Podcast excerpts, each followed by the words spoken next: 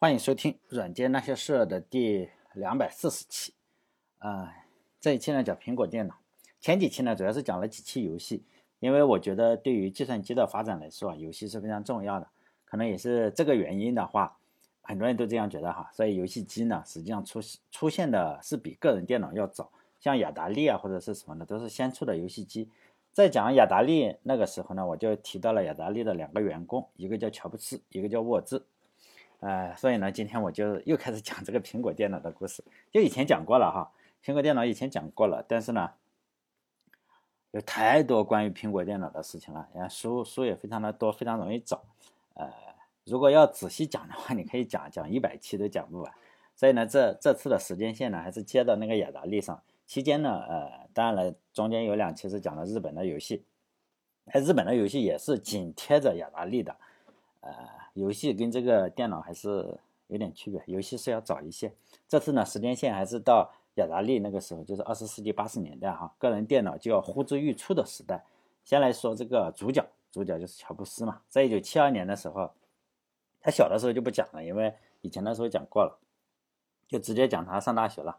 一九七二年的时候，乔布斯呢，他就去了里德学院，他上什么上大学是吧？在那个上大学的时候，他就有个好朋友叫。Daniel Cotter，然后两个人呢都非常非常的痴迷东方的一个神秘主义，两个人都爱好读当时叫铃木大佐写的《禅道》和《禅学入门》，两个人也经常是吃毒蘑菇啊，就是吃毒品是吧？然后让自己进入一种状呃中毒的状态，还有就是说一种叫 LSD 的毒品，呃，我是纯粹出于好奇哈，我去查了一下，因为我看到他这个书上讲 LSD，它的中文名啊，中文名化学名叫。麦角酸二乙基酰胺，二乙基酰胺不知道什么东西啊？我在谷歌搜索的时候，然后你就会发现 国外比较搞笑，国外已经有这个配方，告诉你啊怎么在家里做这个麦角酸二乙基酰胺，反正比较厉害是吧？老外的这个动手能力比较强。除了乔布斯的话，呃，这个这个毒品应该是毒品，一种麻醉剂，很多人都在吃，看起来是。比如说写这个《美丽新世界》的这个赫胥黎同学也是，呃，吃这个东西啊，他是不吃就没法写小说。由于这个乔布斯在大学的前两个学期就是，呃，没没有一门功课是及格的，所有的都不及格，而且还因为盗窃，他呃，至少书上哈这本书上是写的他盗窃，盗窃之后他就没有办法再上学了，他就去了一个苹果园，呃，苹果园里呢就是一群反战人士，就一起种地啊，反正是比较潇洒，呃，然后一起做这个禅道。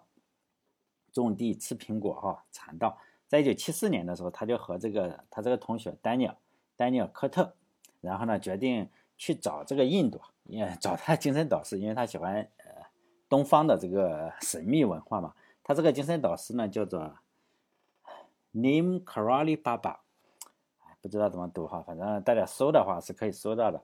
结果他去了东方以后。他就发现了，哎，他在西方想象的这个东方啊，是是是不一样的，非常非常不一样。他在东方，他结果他看到了人们是吃不上饭的，然后呢，这个卫生状况也非常非常的差劲，和他心目中的想法是非常非常不一样。而且呢，他在印度得了传染病，不知道是什么病哈，可能是疟疾或者是什么的，反正差点死在印度。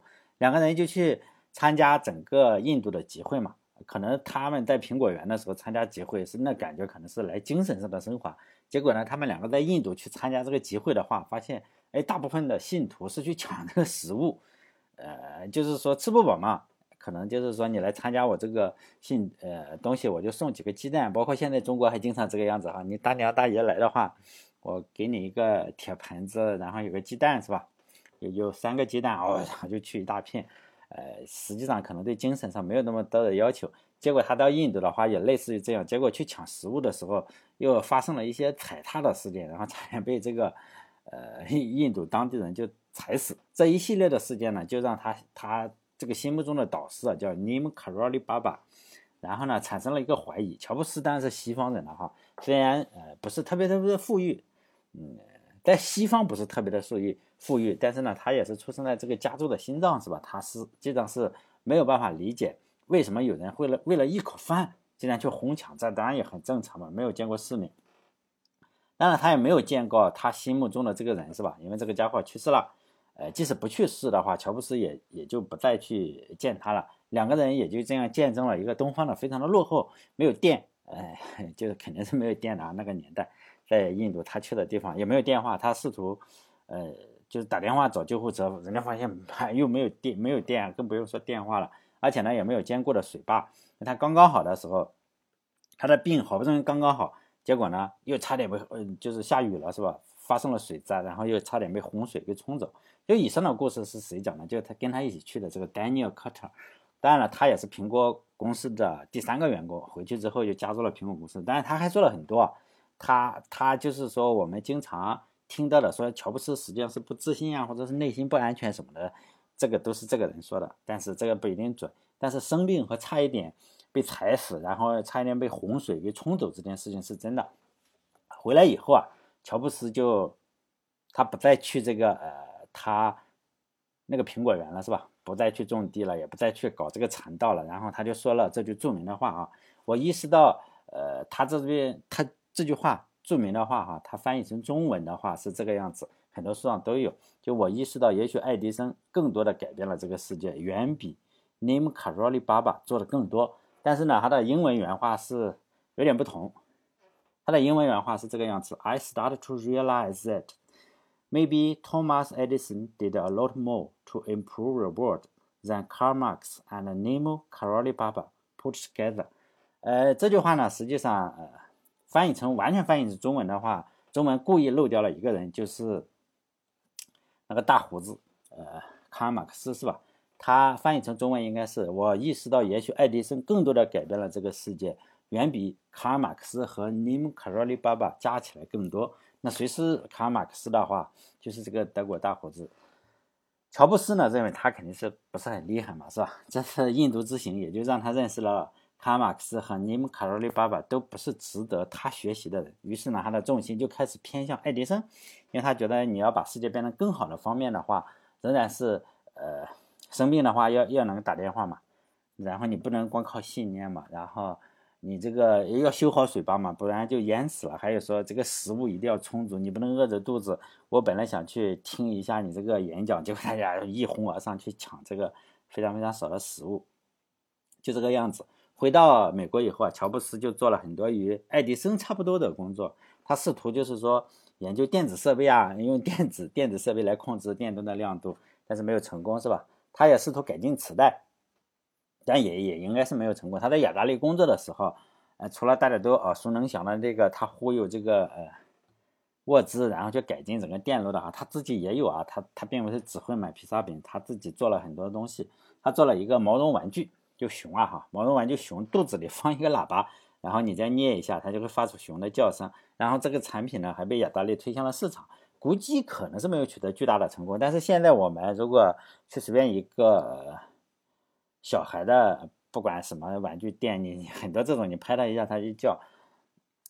但这个不能说是乔布斯发明的，但是乔布斯确实当年做了一个这个东西。他最成功的一个产品就是说，他忽悠这个沃兹啊，设计一个平滑电路，然后几个芯片，这个大家都耳熟能详了，是吧？把大部分的钱然后分给了自己，然后只给了沃兹大概一点点。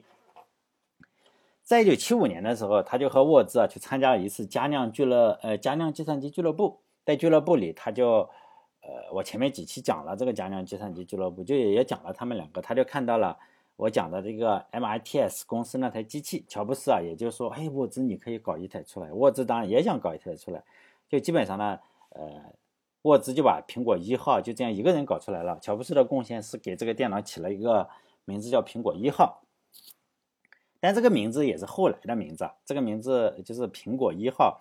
实际上它源自于什么？源自于甲壳虫乐队，就乔布斯非常非常喜欢喜欢的一个乐队。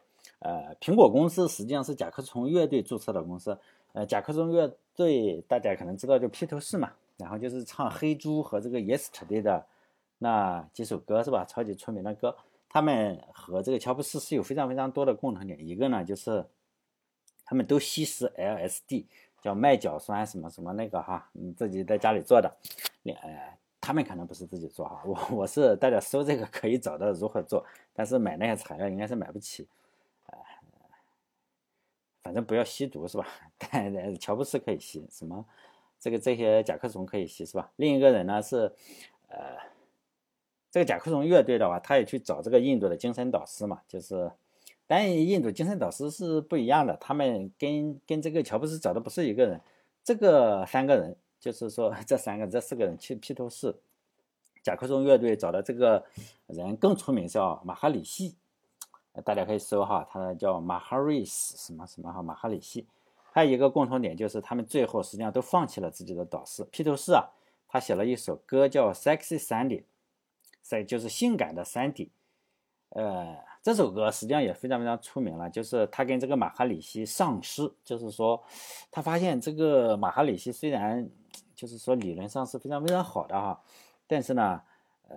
可能是由于这个基因上的问题，是吧？这个男性看到女性图受不了，然后经常就想着，哎，我跟你，是吧？深入的交流一下这个样子。然后呢，他发现他总是这个马哈里西啊，总是去去去搞一下这个性图，是吧？搞一下女性图，就是说表面上说一套，然后背地里做爱做一套，然后说话做一套，就这个样子。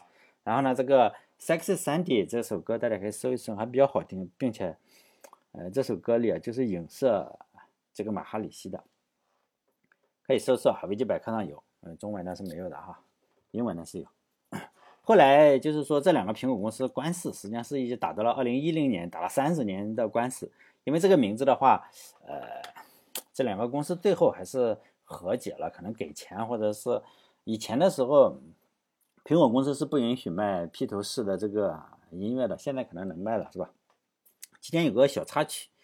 就是苹果公司的两个创始人，就最老实的那个叫沃兹嘛，他当时就是在惠普工作，因为你按照美国的法律的话，你在惠普工作，然后期间搞出来的东西就应该归惠普，包括你设计的这台 Apple 一，就苹果一，苹果这个乔布斯就说你你千万不要和惠普说，直接辞职。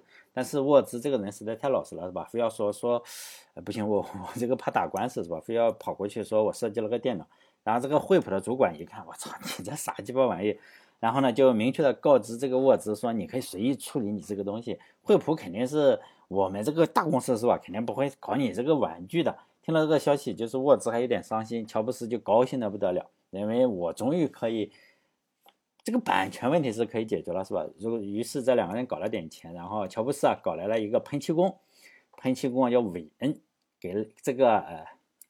汽车的喷漆工啊，就是说，呃，他他也是给这个雅达利喷漆，因为雅达利的时候不是，呃，这个这个机器嘛，那个街机啊，要喷喷一些比较性感的图图像，然后他找了这个喷漆工韦恩，韦恩呢给他设计了一个苹果的图标，但是呢，他两个家伙没有钱，就只好说我给你这个十百分之十的苹果股票吧。然后韦恩如果一直持有的话，这笔钱大概是十几亿吧，但是韦恩这个老哥用了三百美金。然后就把这个股份卖给了英特尔的一个工程师，这个工程师上市的时候就卖了六千七百万，非非常的非常的痛苦，是吧？嗯，我在经常我在电台里不是经常讲一个观点嘛，就是讲这个 IT 的历史啊，你讲来讲去总是这几个人创造的，现在又是了，是吧？以前电台里讲过的呃人又要出现了，前几期讲的是 MIT，TS 公司出的这个牛郎星计算机，就是比尔盖茨在上面写 BASIC 的那台电脑。MITS 这个电脑呢，就是说牛郎星卖的非常不错。他有一家专门卖这个电脑的连锁店，店主呢叫保罗特雷尔。这个连锁店有多少家？有七十多家。这家连锁店的名字叫比特商店。然后呢，就卖各种各样的电子产品呢，主要就是说有肯定有这个牛郎星。但是呢，我前面讲过，牛人的脾气啊，一般都是不太好的。这个开店的特雷尔就是保罗特雷尔不好。照这个牛郎现在这个爱德华脾气也不好，因为两个人就是都是那种暴脾气，两个人就闹掰了。MITS 公司就说你别卖我的电脑，我取消你这个授权店是吧？你即使你是连锁店，我也不让你卖。这个保罗特里尔肯定也不是说是一个好惹的，肯定不是说哎说话比较和气的，也是个猛角色。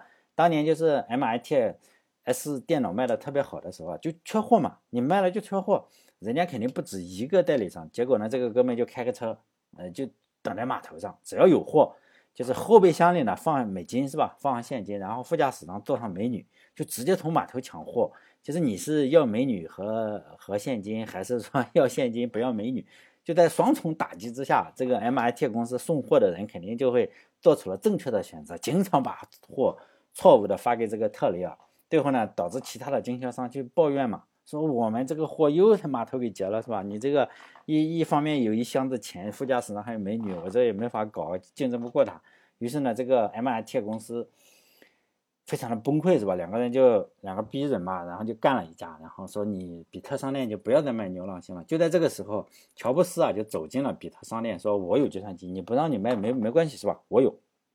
这个保罗特利奥一听，好像也比较进来一个年轻小伙，就吹牛嘛是吧？然后他给他展示了一下这个 Apple 一，哎呀，就其他的货也不看了，直接订了五百台，因为每台五百美金嘛，反正有七十家店，他有七十家店。你平均每一家的话才七台机器是吧？也还可以，毕竟这个这个有了五百台机器的订单，然后乔布斯就高兴坏了，有两两万五嘛，两万五千美金。当时这个呃沃兹沃兹才两万四，一年从惠普拿两万四，呃，这一下子就来了五百台机器，然后乔布斯就拉来了他姐姐，他姐姐怀孕了啊，他有个姐姐哈怀孕的科特基来组装这个电脑，又加上沃兹，就三个人嘛，就搞了起来。但是呢，Apple 一其其他的电脑，当时市面上其他的电脑是没有优势的，而且反显得非常的简陋。比特商店的这个老板就找到了乔布斯，说：“哎呀，你这个电脑行是行是吧？但是我还是让你见识一下世面。”然后比特这个是吧？比特商店的这个老板就是把副驾驶上放上美女，后备箱上放上美金抢货的这个人，就开着车带着了乔布斯，不知道有没有带美女哈，就去了大西洋城。然后大西洋城在一九七六年的时候办了一次计算机展示，在那里乔布斯发现了一片新天地嘛，因为他发现同期的电脑包装要好得多，Apple 一呢就像是一个电路板。乔布斯从大西洋城回来以后啊，就像和那些包装非常好的公司进行竞争。他虽然他知道他做不出电脑来，但是他已经吹出牛去了，他觉得沃兹做的肯定比他见到的所有的电脑都好。回来以后，然后沃兹啊就开始设计下一台电脑，沃兹采用了这个。微处理器叫六五零啊，是吧？以前的时候讲过，是吧？哎，所有的都是这些人搞的。这个处理器的价格是多少？二十五美金。用这个处理器的电脑啊，呃，有两家，一个叫 Commodore 公司。，Commodore 公司听说有个叫什么狗屁苹果电脑的，竟然跟我用一样的，呃，处理器是吧？为了保证我这个市场垄断地位，我就试图收购它，然后收购苹果公司。乔布斯，呃，他们就派出了谈谈判代表去看。发现我靠，就三个人，还有一个怀孕的姐姐是吧？呃，四个人，就四个人，一个怀孕的组装工，然后他们四个人就崩溃了。乔布斯说：“好吧，就给我十万美金是吧？十万块的现金。他和这沃兹每年还要给三万六，呃，增加了不少是吧？给三万六的年薪。然后 Commodo 公司的这个谈判代表就高兴坏了，认为我一下子你看看捡了个大便宜，才十万美金呀，可以了。结果呢，谈判代表回去就被老板否决了，说不收。”你就就你收四个人，还一个怀孕的两个小伙子，妈崩溃了是吧？还有一个是，呃，另外一个是跟他跟乔布斯一起去那个印度取经的是吧？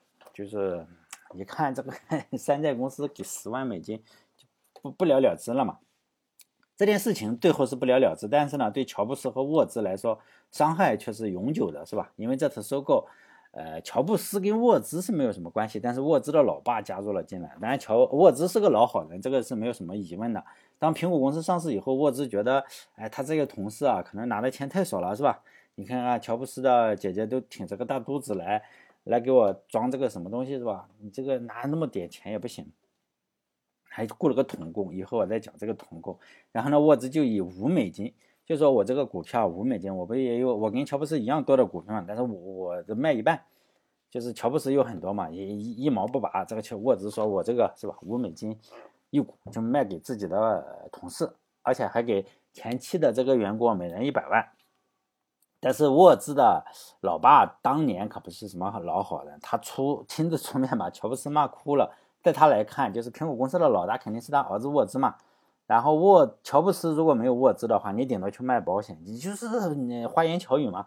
但是呃，这是他老爸觉得，但我个人觉得并不是这个样子。其实乔布斯也挺懂电子的，他可能没有沃兹那么懂，他可能本人设计不出 Apple 电脑出来，但是他对电子和编程也算是高手，因为他从印度回来以后，他做过一些设计，虽然不是很成功，但是现在比如说你把毛绒玩具里放一个电子设备，捏一下让它发出熊的叫声，这个东西。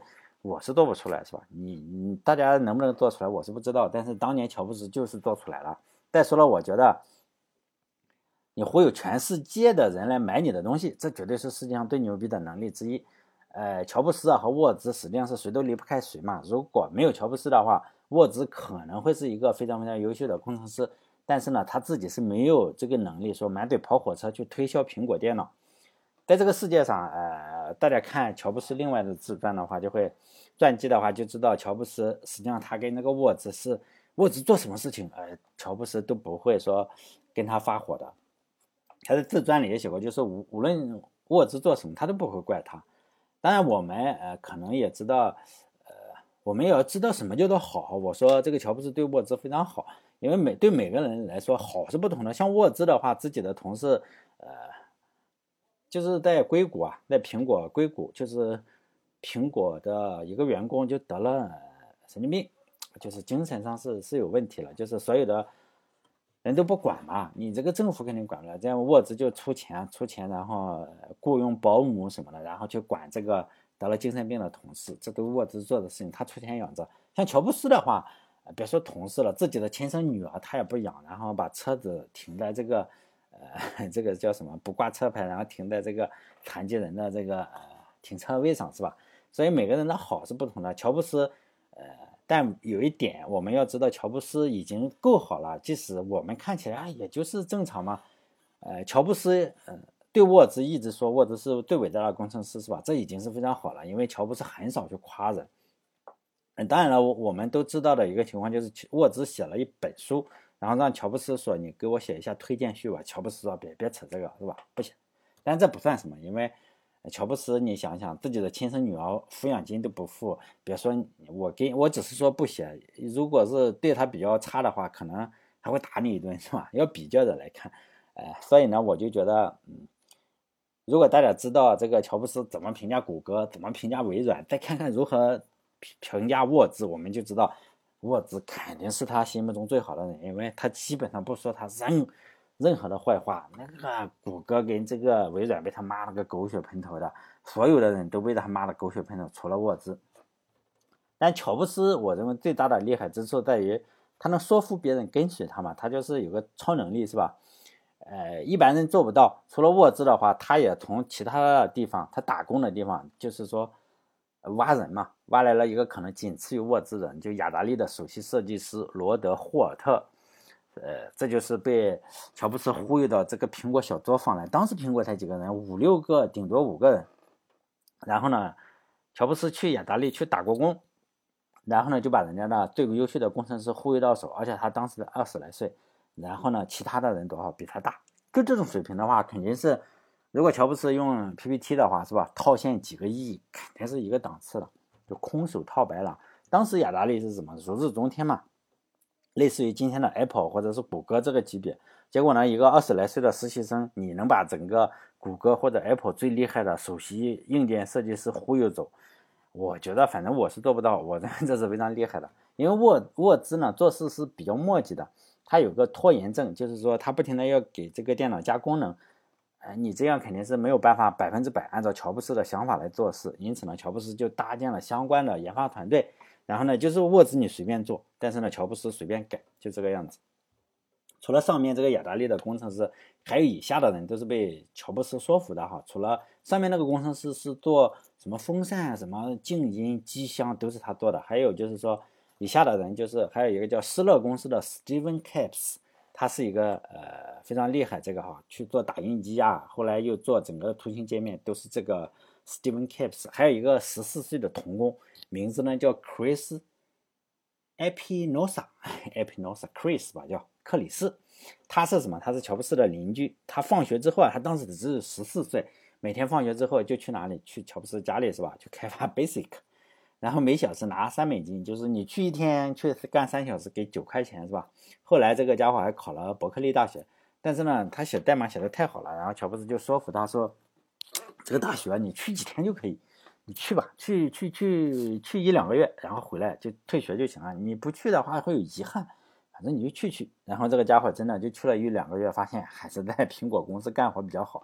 当然后来他也成了这个苹果公司的主管，非常厉害啊。还有一个叫做 George Crow，这个家伙原来是什么？原来是惠普的，原来是沃兹沃兹在惠普的同事。当然了，也可能经过这层关系怎么认识的就不知道了，是吧？他在他的同事，然后呢，乔布斯就把他说服了。看来只要是你乔布斯认识的，他就能说服这个家伙。呃，后来在苹果就是 Mac 卖叫麦金塔电脑的电源、电路板还有软驱什么的，都是这个呃沃兹的前同事啊，不是不能叫前同事，沃兹的同事哈。后来他 被乔布斯说服来了嘛，呃，都是都是他搞过来的。后来这个家伙很厉害，这个家伙非常厉害。他后来又去了 Next，Next 的后来被苹果收购以后，他又回到了呃苹果公司，后来又主管这个 iPod，后来又什么非常厉害啊，还有很多这样的人。接下来的节目中可能会，如果想起来就仔细介绍一下这个故事。还有一点就是说，很多人是呃问我这些故事从哪里来的，当然是从书上嘛。你只要看外国的公司，尤其是像苹果啊、谷歌、微软这种公司啊，这个传记多的你看不过来。真的是看不过来，但是大家可能会问，为什么中文没有呢？就是中文不行嘛？因为你可能英文的书有十本的话，中文大概就是一本。你你如果去看这一本的话，你肯定觉得哇，这个这个资料好像比较少。你从哪里看的？实际上我就是看英文的书。如果大家看到英文，就是维基百科，这个世界上有个网站叫维基百科，是吧？它上面有各种各样语言的，包括有英文，是吧？也有中文。呃，英文有多少呢？六百多篇，六百多篇，六百多万篇，就是说它的文章有六百多万篇。中文有多少？一百多万篇。英文是排第一的，呃，这个没什么疑问。中文排第几？大家可能认为第二、第三、第四是吧？实际上不是，第十四。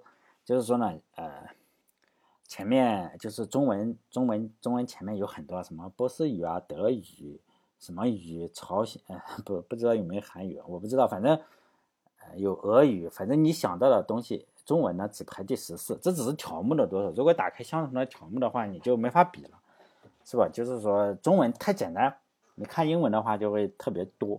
所以呢，我看的东西这些材料啊，都是这个英文书上。